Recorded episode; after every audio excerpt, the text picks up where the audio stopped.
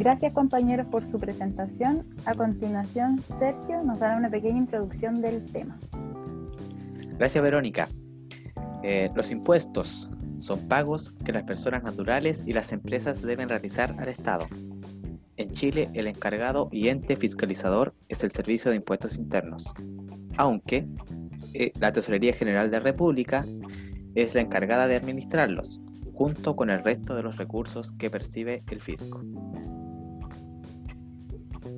Los contribuyentes se clasifican tributariamente en primera o segunda, en segunda categoría, dependiendo del tipo de rentas o ingresos que obtengan. La importancia de distinguir entre estos dos tipos de contribuyentes es clave, ya que determina por qué algunas empresas pagan más o menos impuestos. Los contribuyentes de primera categoría son todas las personas jurídicas, con excepciones de personas naturales que facturan en algunos giros comerciales. Por otro lado, la segunda categoría corresponde a las rentas obtenidas por trabajadores dependientes, independientes que, prestan servicios. Presentar las declaraciones de impuestos es una obligación para el contribuyente. Impuestos mensuales. Dentro de los impuestos mensuales se encuentra el IVA, el PPM, retenciones y la declaración formulario 50 cuando corresponde. Impuesto al valor agregado o IVA. Este tributo básico con que se graba el consumo en Chile. Su tasa es de un 19% y afecta a las ventas de bienes corporales, muebles e inmuebles, exportaciones e importaciones, entre otros. Este impuesto se declara y se paga simultáneamente cada mes a través del formulario 29, en el que cada en el que además se incluyen otros tributos como los que siguen. El pago provisional mensual o PPM.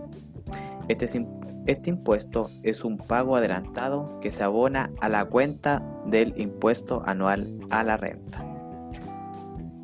Las retenciones son el impuesto único a los trabajadores. Su pago equivale al 10% que se le retiene mensualmente a los contribuyentes de segunda categoría. Esto es a los trabajadores que prestan servicios a honorario. Además del impuesto mencionado, existen otros tributos específicos que se deben pagar mensualmente en determinados escenarios. Tenemos impuesto de timbres y estampillas.